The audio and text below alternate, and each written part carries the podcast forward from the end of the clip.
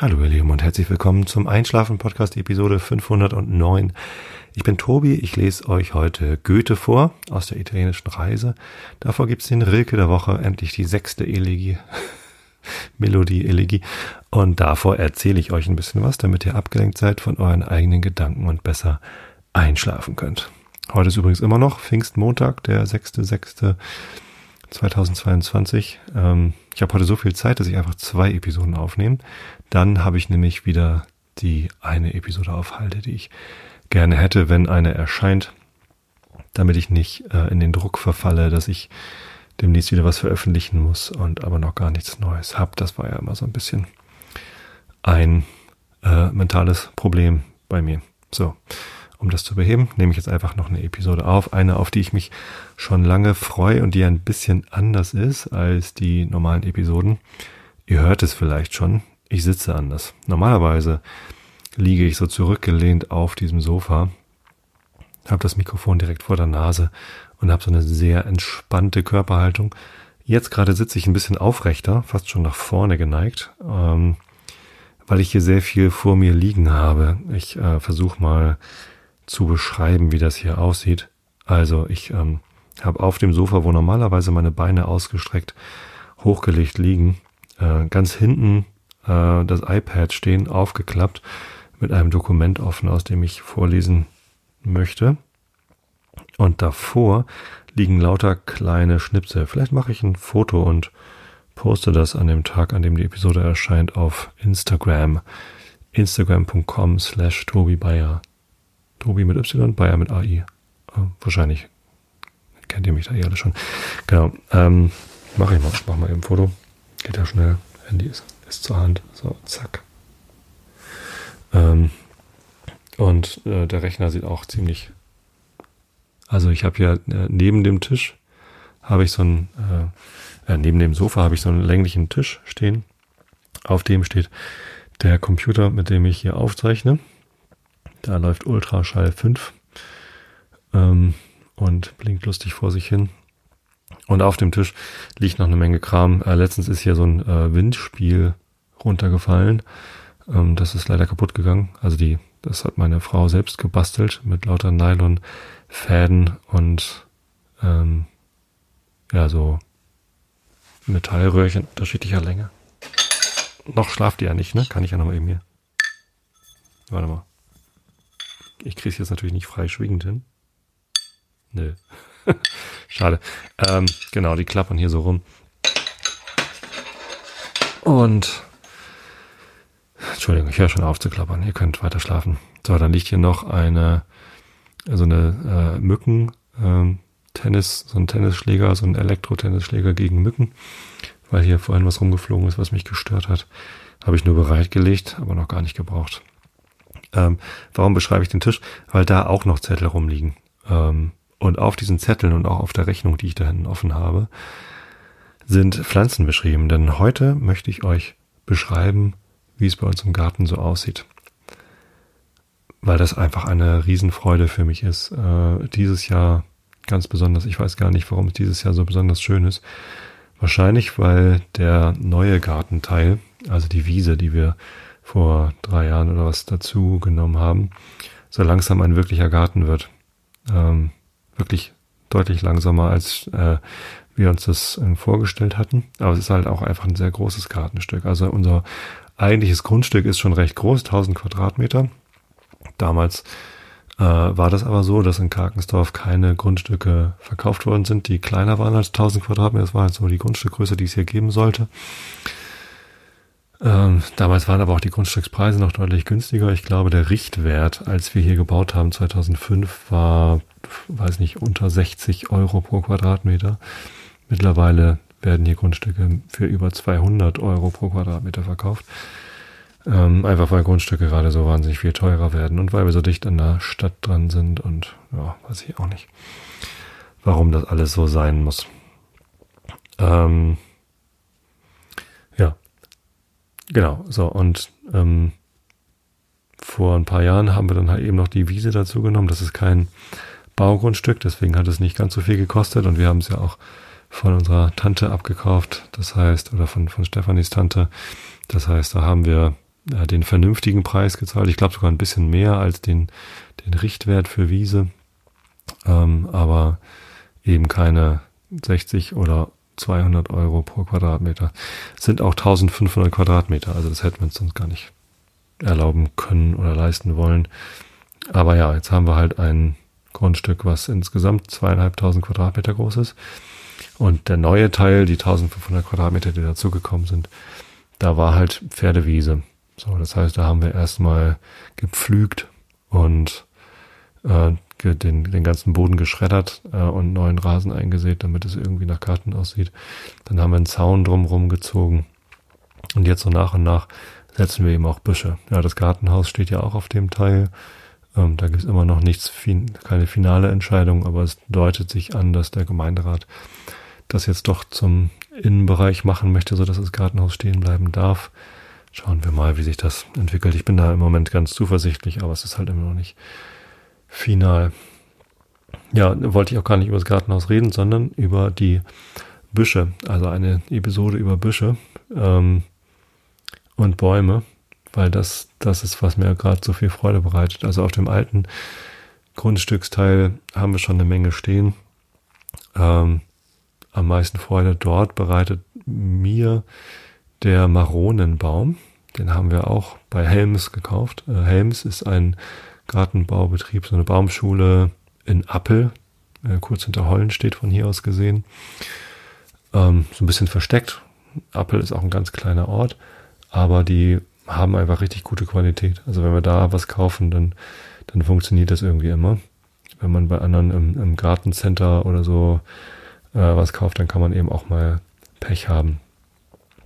Genau, Marone ist ja quasi Esskastanie und die haben wir gekauft, als wir gerade hierher gezogen waren, also 2005 in etwa, vor 17 Jahren. Vielleicht war es irgendwie auch erst nach ein, zwei Jahren, haben wir so an die, an die Ecke ans Grundstück gesetzt und war halt so, als wir sie gekauft haben, vielleicht drei, vier Zentimeter Durchmesser, und, weiß nicht, 1,80 oder so. Also war halt schon irgendwie kein, kein Setzling mehr, aber auch noch nicht so ein richtiger Baum.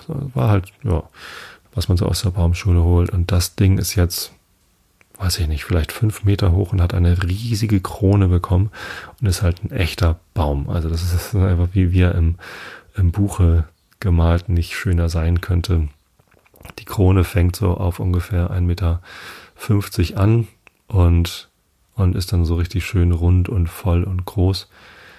Wir haben ihn gar nicht großartig gepflegt. Ich weiß gar nicht, ob man das vielleicht hätte ausschneiden sollen oder weiß ich nicht, aber ähm, der ist da einfach so gewachsen, schön gerade geworden und, und diese Krone, das ist einfach wirklich äh, schön. In den letzten Jahren hat er auch angefangen, Früchte zu tragen, halt diese Esskastanien. Das ist ehrlich gesagt nicht ganz so cool, weil die fallen dann eben irgendwann im Herbst runter. Und das ist ziemlich stachelig. Also wenn ihr ähm, die normalen Kastanien kennt, die haben ja auch so eine, so eine grüne Hülle mit so Stacheln dran. Oder Dorn, ich weiß nicht, ich, ver ich verwechsel immer Stacheln und Dorn.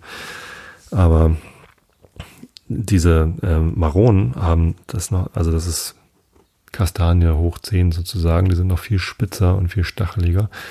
Ähm, die Eichhörnchen haben aber zum Glück kein Problem damit, die holen sich einfach alle Maronen. Ich habe noch keine Marone von dem Baum gegessen. Im letzten Jahr waren es richtig viele. Da bin ich aber irgendwie nicht zum Aufsammeln gekommen oder mal pflücken oder so. Haben dann die Eichhörnchen alle schon weggefressen. Also findet man halt nur noch die leeren Hüllen, die besonders stachelig sind. Ähm, Im Jahr davor waren das noch ganz wenig Früchte, aber jetzt waren es viele. Mal gucken, wie es in diesem Jahr sind. Aber also das ist einfach ein Baum, der macht mir einfach Freude, dass er da steht. Ähnlich wie ein Ahorn. Den haben wir in zwei, zweieinhalb Meter Höhe bei den Nachbarn ausgebuddelt. Also die, einmal die Straße runter wohnen Leute, die habe ich über, die, über das Bahnfahren kennengelernt. Ganz liebe Leute. Und die fragte mich dann, hier, wir haben Ahörner übrig, äh, wollt ihr Ahörner haben? Da hatten wir vier Stück aus. Also das, die, die pflanzen sich halt irgendwie fort. Wenn sie ihre Samen fallen lassen, dann wachsen die da. Und die waren halt wild bei denen auf dem Grundstück gewachsen. Dann haben wir vier Stück ausgebuddelt und eingepflanzt bei uns. Und drei, die drei größeren sind nichts geworden, die sind relativ schnell eingegangen. Aber der kleinste, hm, der hatte dann halt genug Wurzeln, um sich zu bedienen. Und das ist jetzt auch ein richtiger Baum. Also es ist ein ganz tolles Ahorn geworden, was halt hinten im Garten steht. Spendet ordentlich Schatten, wenn man da äh, drunter sitzen will. Oder die Hängematte, die spannen wir da öfter mal auf. Ja, das ist, äh, das sind so die beiden äh, Bäume bei uns auf dem Grundstück, die irgendwie gewachsen sind, seit wir hier angekommen sind. Und dann haben wir noch zwei sehr große, wie heißen die? Ähm, ich habe sie irgendwo liegen. Physocarpus opulifolius. Ähm, die heißen auch Teufelsstrauch. Die haben so ganz dunkelrote Blätter. Und im Sommer, also jetzt gerade im Juni, blühen sie weiß. Und das sieht sehr hübsch aus. Und interessanterweise wachsen diese Sträucher bei uns besonders gut. Irgendwie passt Boden und Klima und alles passt zusammen. Diese Sträucher sind sehr robust und wachstumsfreudig bei uns. Da hatten wir erst einen ganz am Anfang gepflanzt und der ist richtig groß geworden. Und dann haben wir noch einen zweiten hinten im Garten gepflanzt und beide sind einfach richtig schön geworden. Eine Weigelie haben wir auch noch da stehen, die blüht auch gerade ganz hübsch. Ähm, ja, das alte Grundstück ist halt, wie gesagt, schon so ein bisschen eingewachsen. Eine Kornelkirsche steht hier direkt vorm, ähm, vorm Fenster. Ist jetzt ganz grün. Die Blüte ist ja längst durch. Die Kornelkirsche blüht ja im Frühjahr, wo sie noch keine Blätter hat. Und ja, jetzt hat sie Blätter und ist einfach nur ein grüner Busch. Ähm, das ist schon so ganz, ganz nett geworden hier. Aber dieses neue Grundstück, das musste halt ja irgendwie mit Sträuchern besetzt werden. In der Mitte wollten wir eine große Fläche, Fläche freilassen für ähm, das Zelt. Wenn wir Truthahn frittieren machen, dann brauchen wir eine große Festwiese sozusagen, wo wir das Zelt aufbauen können. Und ja, ähm, deswegen haben wir erstmal mit außenrum angefangen. Die Planung für das, für die neue Wiese ist noch nicht ganz fertig, ehrlich gesagt. Also das Haus haben wir vor zwei Jahren, vor anderthalb Jahren haben wir das Gartenhaus dahingesetzt.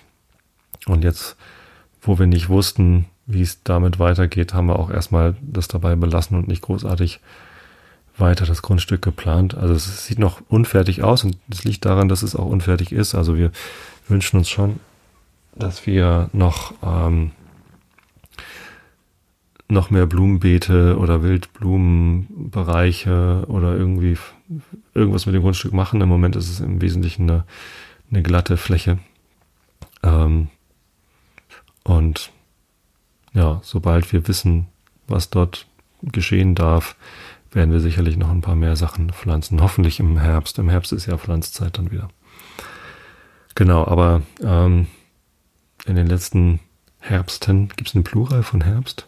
Herbstjahreszeiten haben wir schon ein bisschen was gepflanzt. Und da wollte ich jetzt einmal mit euch quasi ähm, hier so im Kreis gehen. Achso, nee, bevor wir auf das neue Teil gehen, habe ich hier noch gefunden, unsere Heidelbeeren. Habe ich nämlich auch dieses Jahr was Neues gemacht. Wir haben ähm, entferntere Verwandtschaft meiner Frau hat eine Heidelbeerzucht in der Nähe von Bremen und die haben uns irgendwann mal drei Heidelbeerpflanzen geschenkt und das sind nicht so Heidelbeeren, wie man sie im Wald sieht, so Bodendecker, sondern das sind Heidelbeersträucher, die richtig hoch werden. Äh, und da habe ich jetzt auch den Beipackzettel gefunden. Da steht Höhe bis 1,70. Ähm, tatsächlich ist der Strauch, also der größte von den dreien, mittlerweile schon über zwei Meter hoch. Äh, und habe jetzt aber in der Anleitung gefunden, die wir noch dazu bekommen haben, gefunden, dass das auch 1,80 und mehr werden kann, dass man aber äh, den, den Strauch jedes Jahr zurückschneiden sollte. Und das haben wir noch nie gemacht. Das sollten wir vielleicht mal besser machen. Ähm, genau, die heißen Vaccinium corymbosum. Ich glaube, das ist der Name einfach nur für Heidelbeere. Und die Sorte heißt Duke. Duke ist eine amerikanische hochbuschige Heidelbeere, die sich durch reichen Ertrag und gute Fruchtqualität auszeichnet. Unter allen frühreifenden Sorten hat sie die beste Blütenfrosthärte.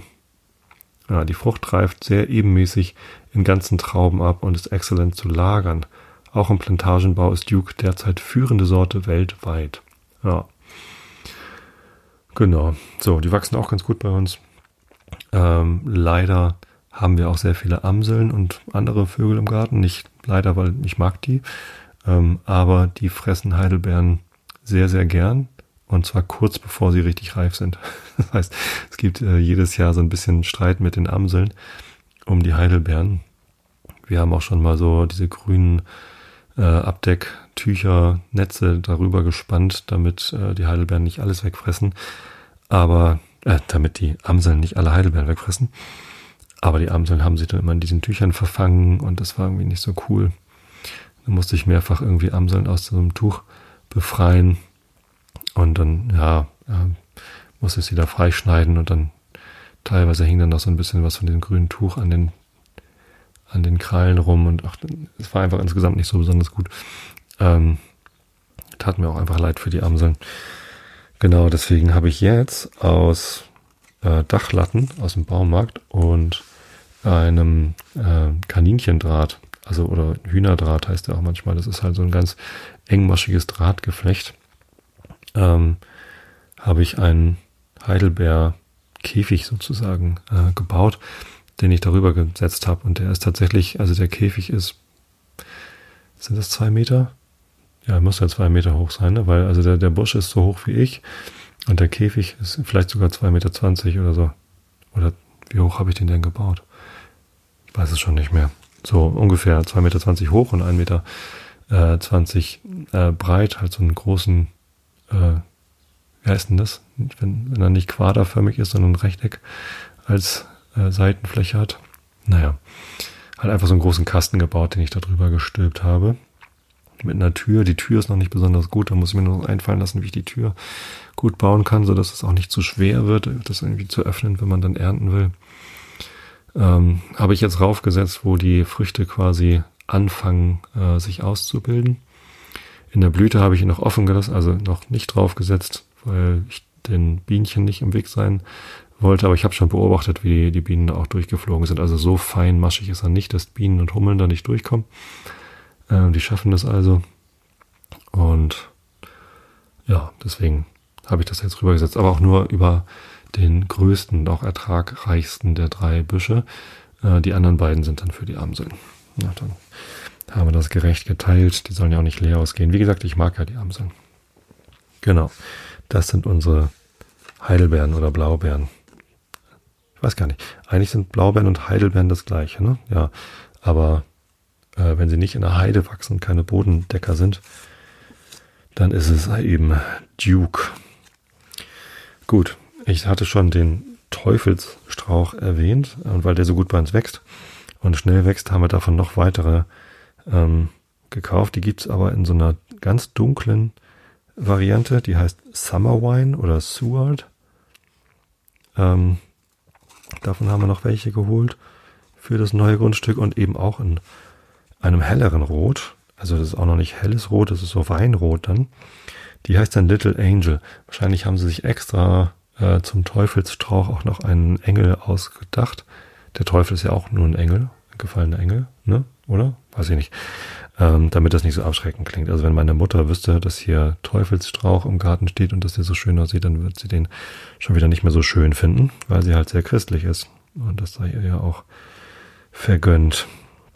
Physocarpus opulifolius.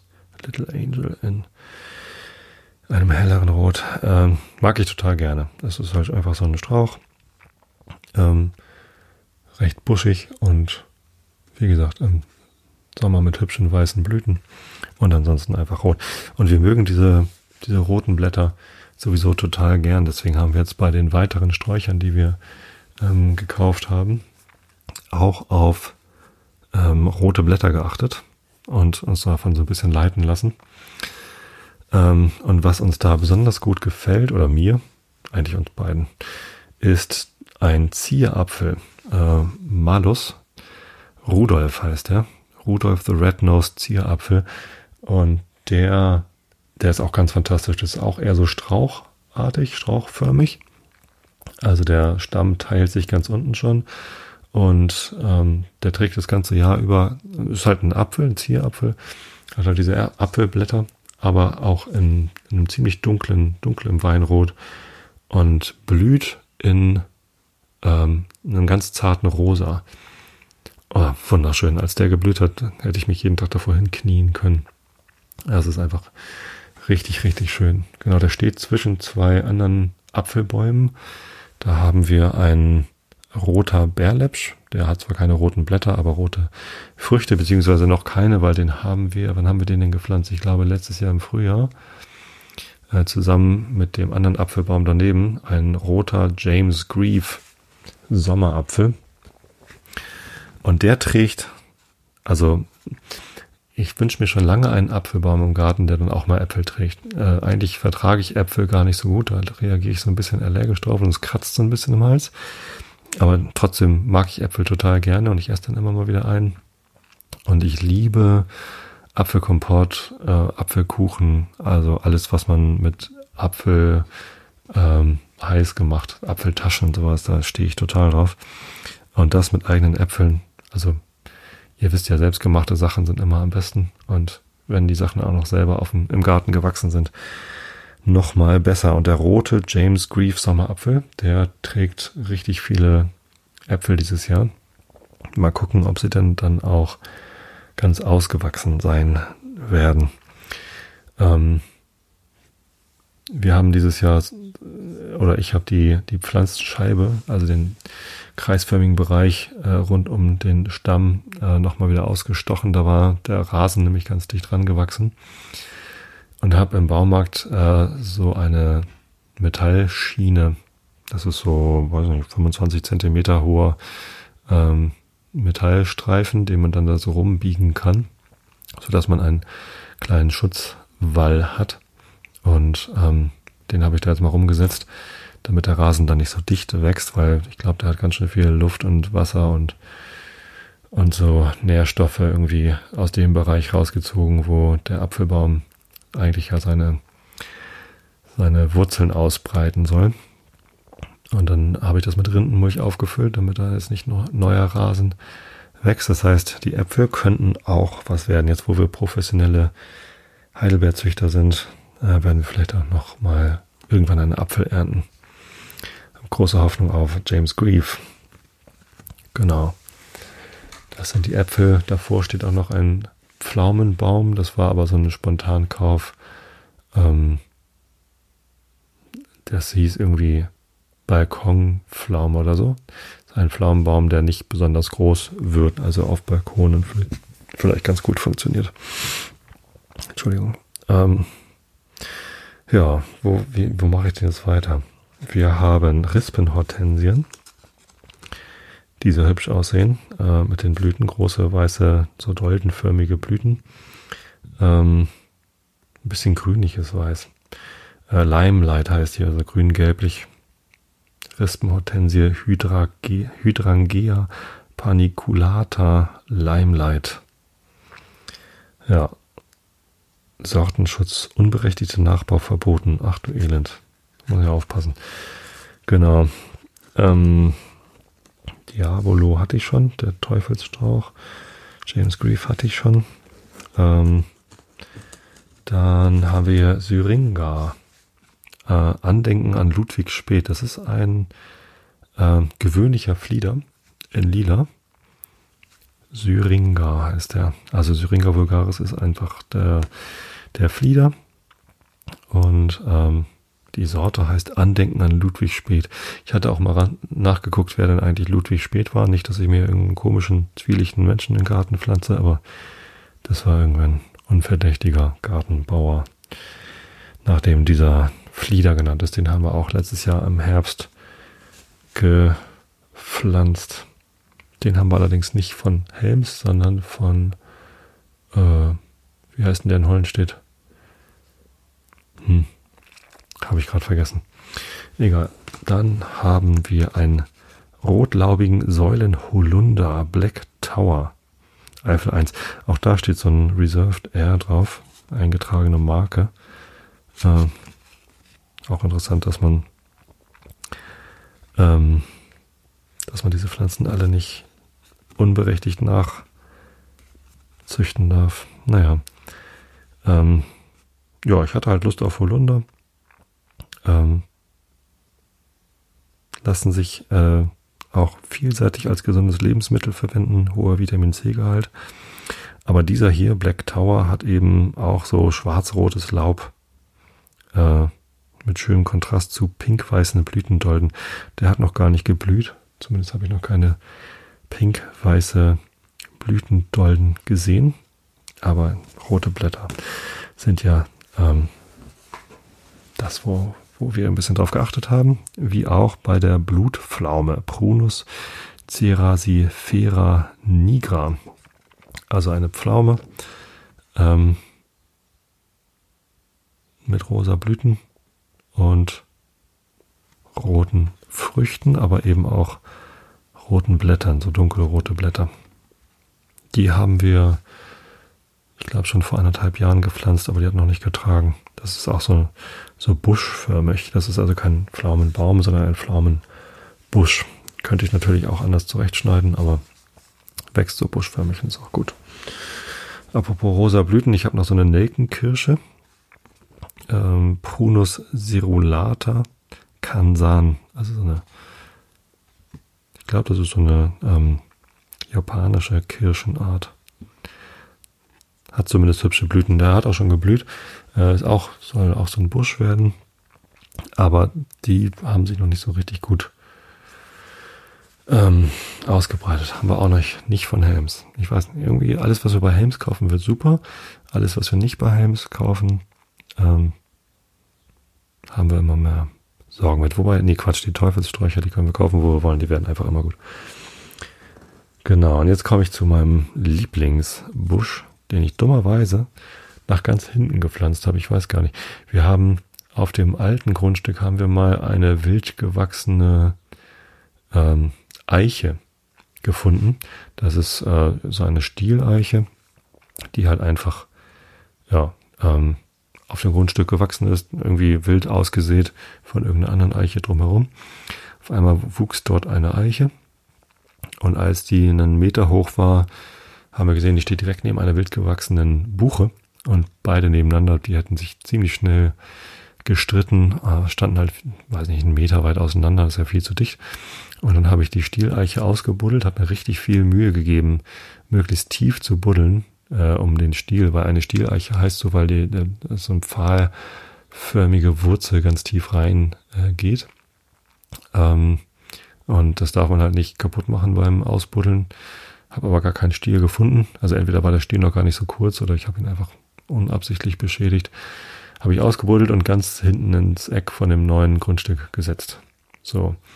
Und ähm, ist da freundlicherweise, freundlicherweise angewachsen. Das war, ja, als, das, als wir das gerade gekauft hatten, das Grundstück. Da war auch der Zaun noch gar nicht da. Also ähm, war quasi, ja, war eine der ersten Pflanzen, die wir da auf dem Grundstück gepflanzt haben. Wann war denn das? Wann haben wir denn dieses Grundstück? Das muss auch schon, vielleicht ist es auch schon vier Jahre her. Denn mittlerweile ist diese Eiche deutlich höher als ich, weiß nicht, zweieinhalb, drei Meter hoch und ist richtig gut angewachsen und wird auch ein richtig schöner Baum. Ähm, da werde ich sicherlich dann in zehn Jahren ähnlich viel Freude dran haben wie jetzt an der Maron und an dem Ahorn. Und hinter dem Baum noch, also im allerhintersten Eck von dem Grundstück, haben wir einen japanischen Blumenhartriegel gepflanzt, Scarlet Fire. Das ist, glaube ich, der teuerste Busch, den ich je gekauft habe. Ich mag gar nicht erzählen, wie teuer der war. Ähm, aber das, das sah halt genau nach dem aus, was äh, wir uns für unseren Garten gewünscht haben. Also ein, ein Hartriegel ähm, mit äh, eher dunkleren Blättern und dann eben auch äh, rosa-roten Blüten. Und ja, auf dem Schild, als wir den ausgesucht haben, sah der schön aus. Und dann, ach komm, kaufen wir uns mal einmal einen teuren Busch. Und dann habe ich ihn da ganz hinten hingesetzt, weil da jetzt auch der, der Weg ist, nicht zum Angeben, aber so, dass sich eben auch die ganzen Spaziergänger dort an diesem Busch freuen können. Und der blüht jetzt im Juni 2022. Wann haben wir ihn gepflanzt? Ich kann mal eben gucken. Da habe ich hier nämlich gerade noch das Dokument offen. Das Dokument, was ich auf dem iPad offen habe, ist die Rechnung. Das war letztes Jahr im Frühjahr war das, genau. Äh, April 21 haben wir äh, bei Helms eingekauft. Und genau, der Scarlet Fire, ähm, den haben wir da gepflanzt. Und jetzt äh, ist er auch richtig gut angewachsen und blüht richtig schön. Und das ist einfach auch ein Busch, weiß nicht, jedes Mal, wenn ich beim Joggen dran vorbeikomme oder beim durch den Gartenstreifen, so ein bisschen doof, dass der jetzt so weit weg ist, weil der ist halt jetzt, also ich, ich müsste quasi durch die Kornelkirsche und einen Teufelsstrauch durchgucken, äh, um diesen Busch sehen zu können. Und da steht da hinten hinter der Eiche. Ich sehe ihn also jetzt gerade nicht. Vom Haus aus ist er nicht so leicht zu sehen, aber vom Garten aus dann. Ja, genau. Steht dort und sieht wunderschön aus. Ja, also ein, das ist eine Riesenfreude. Ähnlich wie auch äh, aus dem gleichen Kauf, auch letztes Jahr im Frühjahr gepflanzt, ein, ähm, wo ist er? Da, eine Kupferfelsenbirne. Das habe ich auch erst vor zwei, drei Jahren geschnallt, dass Felsenbirnen diese Bäume sind, die das ganze Jahr über komplett unscheinbar aussehen, aber im Frühling äh, wunderhübsche weiße Blüten haben. Ähm, diese Bäume waren mir schon äh, immer mal im Frühjahr aufgefallen. Ich wusste nur nie, was das ist. Die haben so ganz feine weiße Blüten, ähm, blühen aber nicht besonders lang, zwei, drei Wochen und dann ähm, kriegen sie auch ihre Blätter und ist vorbei. Und ja, Kupferfelsenbirne, ihr ahnt es schon, hat also kupferrote Blätter, blüht aber genauso schön weiß und ja, ach, das ist auch ein, ein ganz, ganz toller Strauch.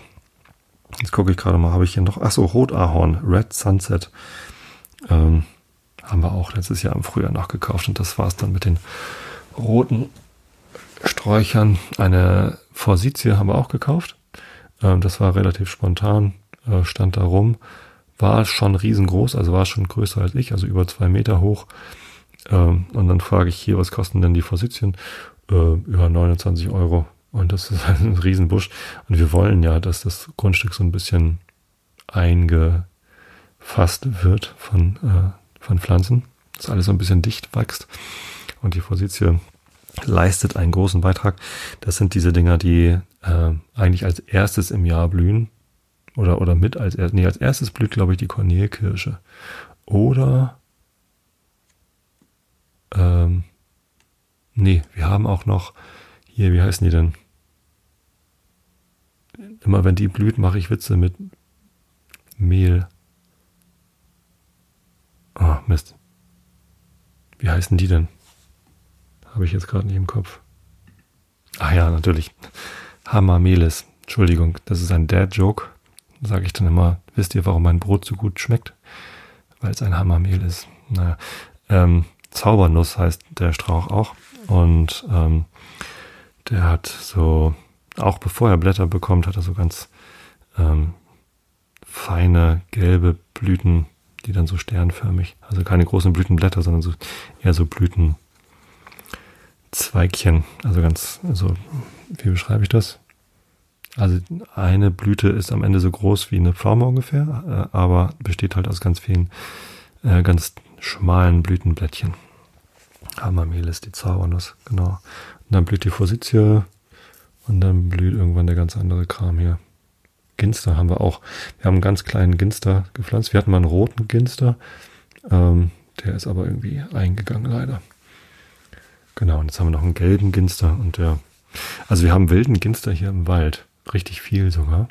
Und dann dachte ich, na, dann ist das ja hier der richtige Boden und das richtige Klima für Ginster und habe dann im, äh, ich glaube, äh, stimmt, Lüdemann heißt der in Hollenstedt. Da haben wir einen Ginster gekauft und der wächst irgendwie nicht so richtig an.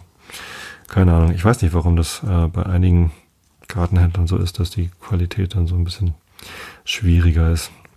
Ich muss aber auch gestehen, dass wir über die Jahre besser geworden sind im Pflanzen einpflanzen. Früher habe ich einfach das Loch genauso groß gemacht, wie der Ballen war und dann Pflanze reingesteckt, also meine ersten Apfelbäume, die ich gepflanzt habe. Und dann äh, ja quasi angegossen und, und gut eingeschlemmt. Aber mittlerweile habe ich gelernt, dass wenn man einen Baum pflanzt, dass das Loch mindestens doppelt, also in, in alle Richtungen doppelt so groß sein muss wie, wie der Ballen. Ähm, und dann eben mit lockerer Erde wieder auffüllen und die Erde am besten noch so ein bisschen anreichern mit Dünger oder mit ähm, Kompost, damit die Pflanzen, die aus dem Ballen rauswachsen sollen, gleich irgendwie einen lockeren und nährstoffreichen Boden vorfinden. Wobei es auch auf die Pflanzen ankommt. Ne? Also in der Anleitung zu dem ähm, zu der Heidelbeerpflanze, die ich euch vorhin schon vorgelesen habe, steht auch drin, äh, man darf auf keinen Fall ähm, man darf auf keinen Fall Kalk oder frischen Stalldung für Heidelbeeren verwenden, das ist Gift, sondern lieber ähm, so Rhododendron-Dünger. Naja, wie auch immer. So habe ich jetzt hier noch irgendwas liegen, was ich vergessen habe. Noch irgendwas in der, in der Rechnung nicht erwähnt. Kupferfelsenbirne, Zierapfel, Rudolf, Forsythie spectabilis, Winterschneeball Dorn, den habe ich glaube ich noch nicht erwähnt. Schneebälle haben wir auch ein paar. Das sind diese, ähm, die, ja, die kriegen halt so, ein, so eine schneeballförmige Blüte. Ähm, blüht auch relativ früh, April, Mai, Juni und werden auch so buschförmig. So. Weigelia hatte ich vorhin erwähnt, die kriegt ja so kleine rosafarbene Blüten und der Schneeball steht daneben und hat halt so große ballförmige Blüten, ja eben nicht Dolden, sondern Bälle. Sieht lustig aus. Und die Blüten bleiben auch dran, äh, kann man dann im Winter irgendwie als getrocknete Blüten irgendwie entweder abschneiden oder weiß ich nicht, dran lassen. Finde ich, sieht, sieht auch ganz lustig aus. Ähm, oh, und ein, ein Baum haben wir auch noch gekauft bei Helms, genau, eine europäische Weißulme. Ähm, auch Flatterulme genannt. Das war nämlich der Baum des Jahres 2020 oder so, 2019. Irgendwann war die Flatterulme Baum des Jahres. Und ich hatte so ein bisschen geguckt nach heimischen Gehölzen. Also offensichtlich ist nicht alles, was wir hier gepflanzt haben, heimisch. Japanischer Blumenhartriegel sagt es schon, ist nicht wirklich eine heimische Pflanze. Ähm, aber bei Bäumen versuche ich so ein bisschen drauf zu achten. Und ähm, ja, Flatterulme war hier Baum des Jahres, ist auch heimisch. Und das Bild auf der Webseite, wo ich gefunden habe, dass es ein Baum des Jahres ist, das sah so toll aus. Ähm, so ähnlich wie eine große Weide, also mit so hängenden Ästen, äh, wird wohl auch ein Riesenbaum. Und ja, ist auch gut angewachsen steht jetzt seit einem Jahr hier und ähm, ja, sieht gut aus. Könnte, könnte ein Baum werden. Der ist jetzt so ja, gute zwei Meter hoch. Vielleicht schon zweieinhalb. Aber der war ja auch schon zwei Meter hoch, als wir ihn gekauft haben. Ja, genau. War es das jetzt hier? Auch da hinten ist noch eine Syringa vulgaris Madame Lemoine.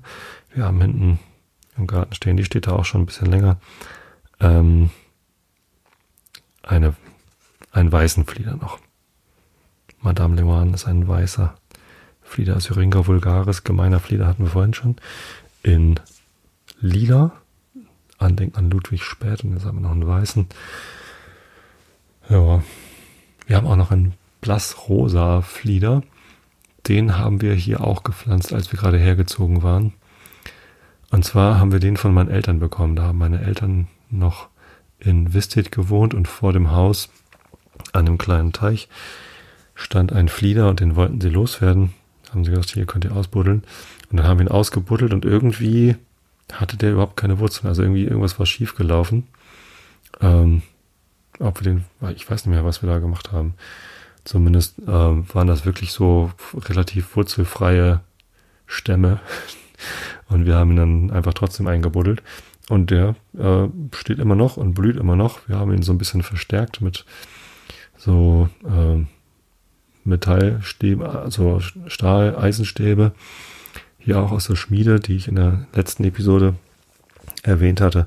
Die Schmiede verkauft nämlich nicht nur Backstahl, sondern auch so alle möglichen Stahl, äh, Zier, äh, Dinge für den Garten.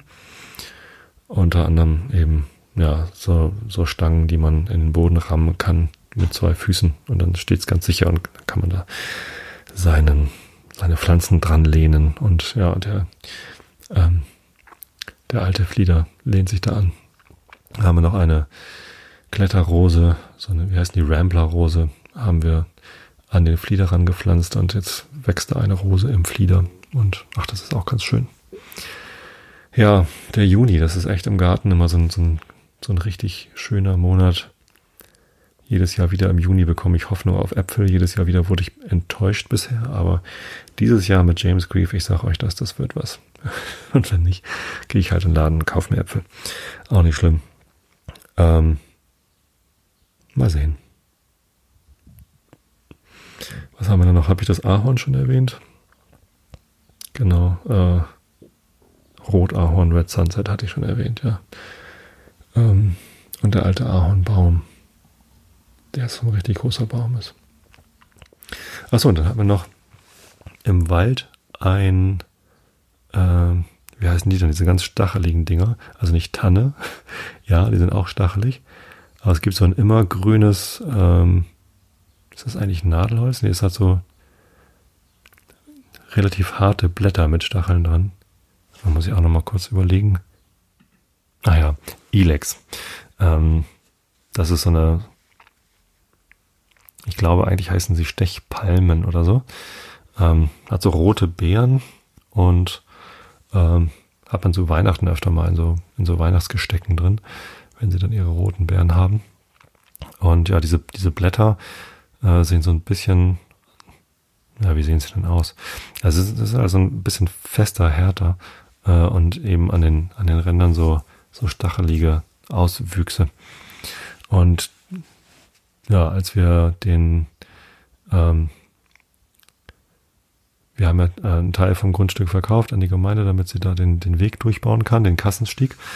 Und da haben wir uns vorher noch aus dem Grundstück von unserer, von Stefanis Tante ein Ilex rausgebuddelt, der wuchs da wild im Wald. Und ja, bevor er da wächst, kann er auch bei uns wachsen. Jetzt steht er bei uns im Garten. Genau. Ich glaube, jetzt habe ich alle. Ich hoffe, ihr könnt das so ein bisschen, bisschen nachempfinden. Ähm ich weiß nicht, also wer von euch Gärten hat oder einen Balkon. Ähm, es reicht ja auch, wenn man einfach zwei, drei Blumenkästen am Balkon oder vorm Fenster hat. Man pflanzt was und man sieht dann zu, wie es sich entwickelt und hat einfach Freude dran, wenn das, wenn es sich entwickelt und, und, und auch funktioniert. Also wovon ich jetzt noch gar nicht erzählt habe, sind unsere Hochbeete und wir haben noch so ein, so ein Erdbeerbeet und so. Ähm, ich glaube, ich habe schon mal von, von meinen ewigen Versuchen, Rokoto-Chilis zu züchten, erzählt. Mache ich dieses Jahr übrigens mal Pause, weil das einfach zu frustrierend war. ähm, ja, aber es ist einfach toll, wenn man irgendwie der Natur beim Wachsen zuschauen kann und wenn die Natur einen dann damit belohnt, dass auch was wächst und dass es dann schön aussieht oder Früchte trägt oder ähm, ja, irgendwie was passiert. Das ist, das ist immer schön. Also mir macht das äh, wahnsinnig viel Freude und vor allem dieses Jahr ist einfach wirklich wunderhübsch bei uns im Garten. Obwohl es so trocken ist. Ne? Wir haben ja irgendwie eine lange Trockenepisode gehabt, da mussten wir dann mal ein bisschen gießen. Gerade so die Sträucher und Bäume, die wir erst letztes Jahr gepflanzt haben, die brauchen dann einfach äh, viel Wasser. Wir haben einen Brunnen, einen eigenen Brunnen im Garten, also das geht nicht auf unsere Wasserrechnung, sondern äh, eben das Wasser selbst. Letztens gab es einen Vortrag, jetzt schweife ich schon wieder vollkommen ab, aber äh, im Samtgemeinderat, im Bauausschuss, haben wir einen Vortrag bekommen von jemandem, der ist, es gibt so eine Interessensgemeinschaft Grundwasser ähm, hier im, im Landkreis Harburg. Und wir haben hier so ein bisschen Grundwasserprobleme, vor allem weil die Stadt Hamburg uns so viel Wasser abkauft. Also die haben irgendwie Förderrechte für sehr, sehr viel Wasser im Landkreis Harburg erworben, äh, bekommen und fördern halt sehr viel Wasser und der Grundwasserspiegel sinkt immer weiter. Äh, die ersten kleinen Flüsse und Bäche sind schon trockengelegt, weil aus den Quellen nichts mehr rauskommt. Und ja, der Landkreis selbst hat relativ wenig äh, Förderrechte für Trinkwasser. Und ich habe dann immer schon ein schlechtes Gewissen bekommen für meinen Gartenbrunnen, den ich hier äh, mir habe bohren lassen. Und der sagt aber, nee, nee, äh, das ist eigentlich eine gute Idee, denn wenn man Pflanzen im Garten hat, also Rasen sprengen, wenn man den frisch gesät hat, den Rasen, dann muss man ihn vielleicht wässern, aber ansonsten braucht man Rasen eigentlich nicht äh, zu wässern. Äh, wenn man ihn richtig schneidet auf die richtige Länge, dann, ähm, naja, also wenn er zu trocken wird, dann wird er vielleicht gelb, aber er kommt dann ja im nächsten Jahr wieder. Ähm, Finde ich unnötig, den Rasen zu sprengen. Aber äh, naja, wenn man Büsche pflanzt, pflanzt oder Bäume, dann muss man den ja, muss man denen ja schon Wasser geben. Und das eigentlich auch nicht zu knapp. Und dafür ist ein eigener Brunnen sogar das Beste, sagt er und meint, äh, habt ruhig Mut zum eigenen Brunnen. Das ist immer noch besser als äh, Leitungswasser dafür zu nehmen. Äh, denn das Leitungswasser kommt ja quasi von den großen äh, Förderbereichen und nimmt dann ja quasi Trinkwasser weg, wenn man damit die Blumen gießt. Noch besser sind, wäre natürlich eine Zisterne oder, ähm, oder Regentonnen, haben wir auch. Aber mit, ja gut, das Wasser aus den Regentonnen dann mit Kannen immer irgendwie im Garten rumzuschleppen. Das machen wir auch, aber äh, nicht so regelmäßig. Und äh, er meint, äh, die dezentrale Entnahme aus so äh, Gartenbrunnen sei eigentlich viel besser als die zentrale Entnahme mit so großen Brunnen, weil dann das äh, Grundwasser an der Stelle ja noch viel stärker abgesenkt wird. Und wenn man es nur für Büsche und Bäume benutzt und nicht großflächig verteilt, also wenn man es großflächig verteilt, dann verdunstet halt sehr viel davon und ist dann weg. Aber wenn man es ähm, quasi gezielt nur an Büsche und Bäume gibt, dann äh, versickert davon natürlich auch viel und steht dann eben dem Grundwasser wieder zur Verfügung. Ist ein bisschen einfach ausgedrückt, aber im Groben und Ganzen äh, meint er, sind eigene Brunnen zur Bewässerung im Garten besser als Leitungswasser. Naja, das ja vielleicht sowieso. Gut. Kommen wir zum Herrn Rilke und wie in der letzten Episode angekündigt, starten wir in die sechste Elegie. Ähm, sind das immer noch Duineser Elegien? Man weiß es nicht. Nee, das sind gar nicht mehr Duineser Elegien, glaube ich. Puh, wer weiß es schon. Ich könnte jetzt zum Inhaltsverzeichnis springen, aber ich weiß nicht, ob ich dann wieder zurückkomme. Location 1641. Ich springe mal hier zum Inhaltsverzeichnis. Doch, das sind Duineser Elegien. Die sechste Elegie. Also, Feigenbaum. Ach Mensch, das passt doch schön. Ich hab, ich hab noch keinen Feigenbaum. Eigentlich hätte ich gerne eine Feige. Fällt mir jetzt ein. Vielleicht kaufe ich mir im Herbst einen Feigenbaum. Ist zwar auch nicht wirklich heimisch, aber ist auch keine invasive Art, oder? Also wenn ich aufpasse, dass nicht überall Feigen wachsen auf einmal, kann man das vielleicht machen und mit dem mit dem Klimawandel fühlt sich der Feigenbaum hier vielleicht auch schon wohl. Also nochmal, Feigenbaum. Seit wie lange schon ist's mir bedeutend, wie du die Blüte beinahe ganz überschlägst und hinein in die zeitig entschlossene Frucht ungerühmt drängst dein reines Geheimnis. Wie der Fontäne Rohr treibt dein gebogenes Gezweig abwärts den Saft und hinan, und er springt aus dem Schlaf, fast nicht erwachend, ins Glück seiner süßesten Leistung. Sieh, wie der Gott in den Schwan.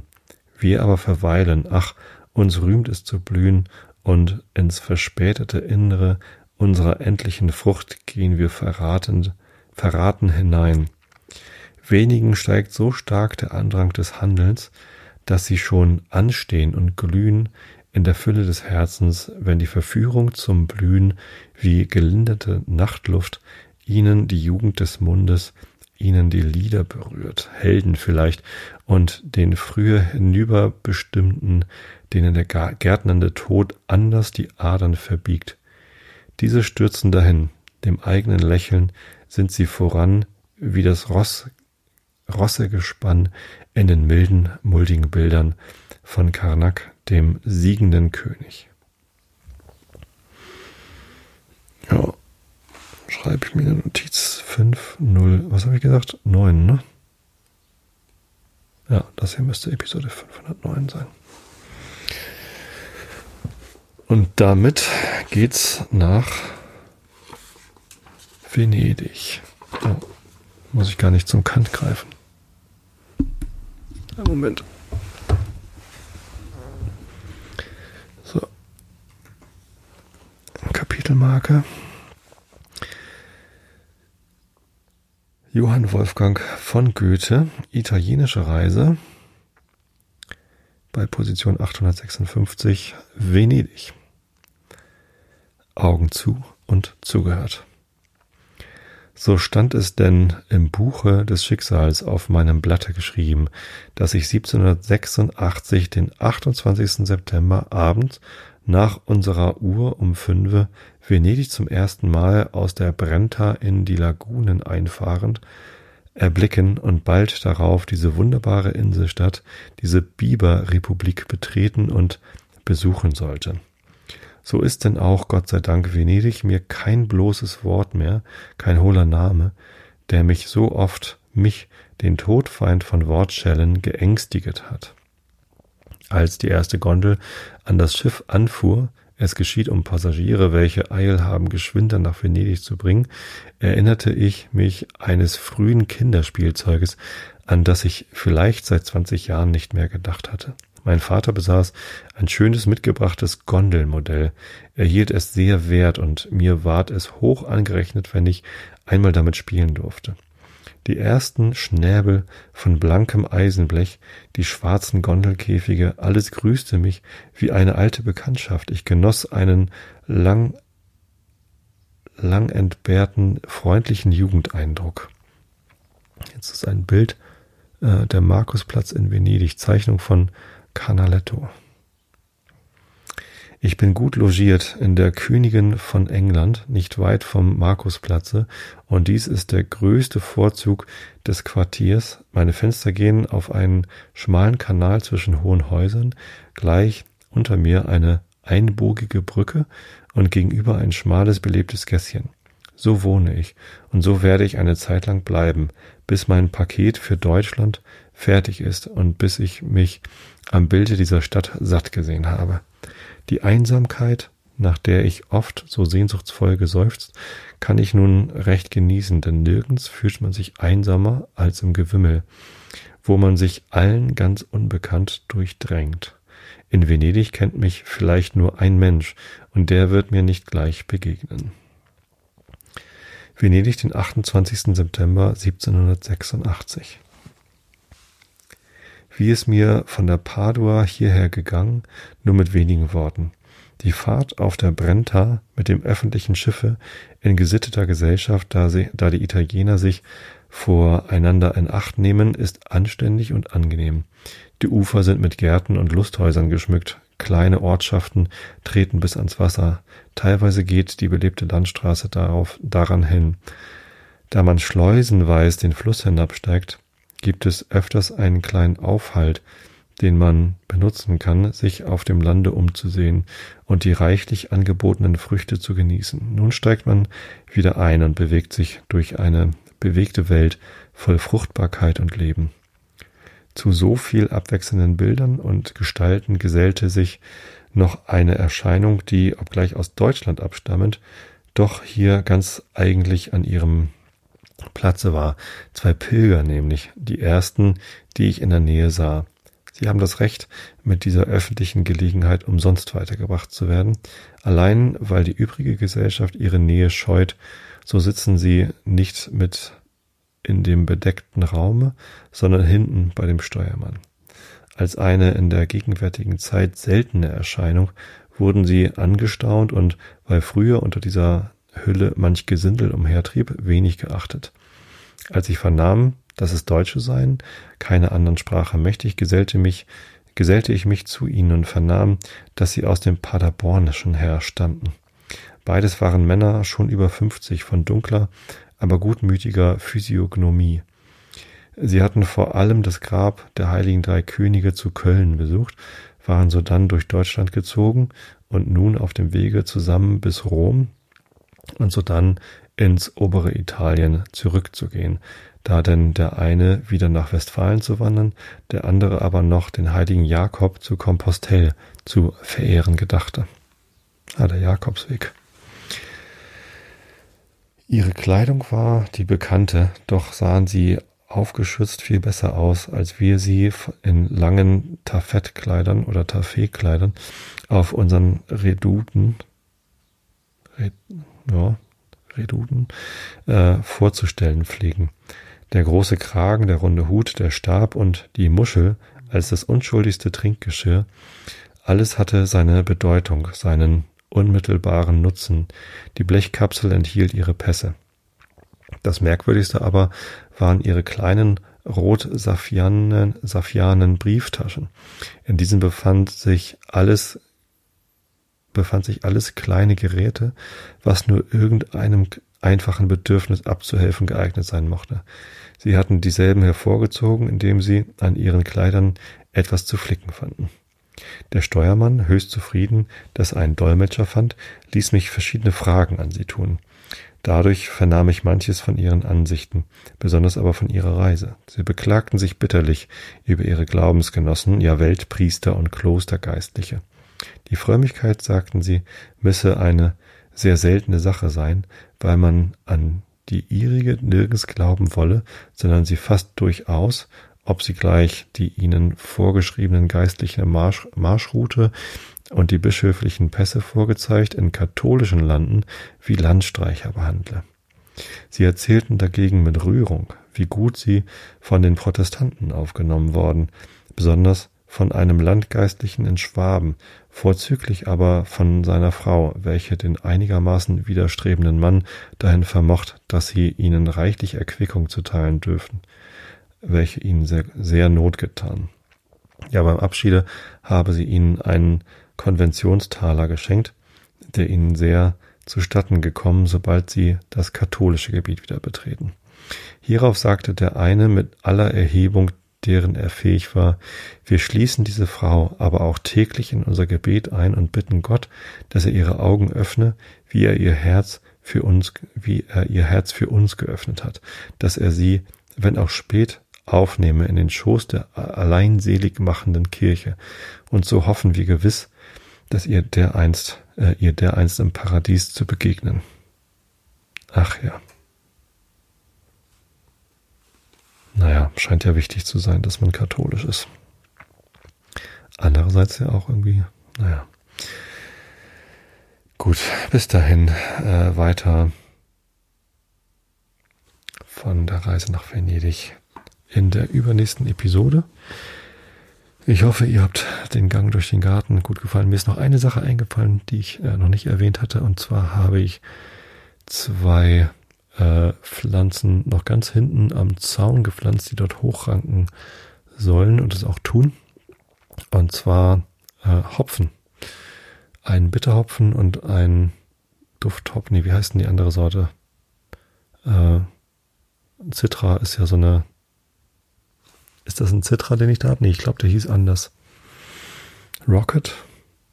Ich habe schon wieder vergessen. Also äh, ein, einen süßen äh, fruchtigen Hopfen und einen bitteren Hopfen. Und vielleicht brauche ich auch irgendwann nochmal Bier damit. Ja, letztes Jahr gepflanzt und die hatten auch schon, schon gleich so, ja, sie wachsen ja super schnell und ranken sich so hoch. Und die hatten auch gleich diese Hopfenblüten, äh, Dolden und die haben auch super doll gerochen. Ja, große Freude, Hopfen. Ja, und daneben stehen übrigens auch noch so ähm, wie heißen diese anderen Kletterpflanzen mit diesen Riesenblüten? Ähm, na, da könnt ihr selber drüber nachdenken. Habe ich jetzt gerade vergessen. Die sehen so ein bisschen aus wie. Hm. Ich komme gerade nicht drauf. Jetzt habe ich hier so einen Cliffhanger, ne? Ich google nochmal eben. Ah ja, natürlich. Clematis. Oder Waldrebe zählt zu den beliebtesten blühenden Kletterpflanzen überhaupt. Wie schnell man sowas findet, wenn man nach äh, Kletterpflanze große Blüte sucht. Naja. Klematis, auch immer schön. Also ihr Lieben, hab euch alle lieb. Bis zur nächsten Episode. Gute Nacht.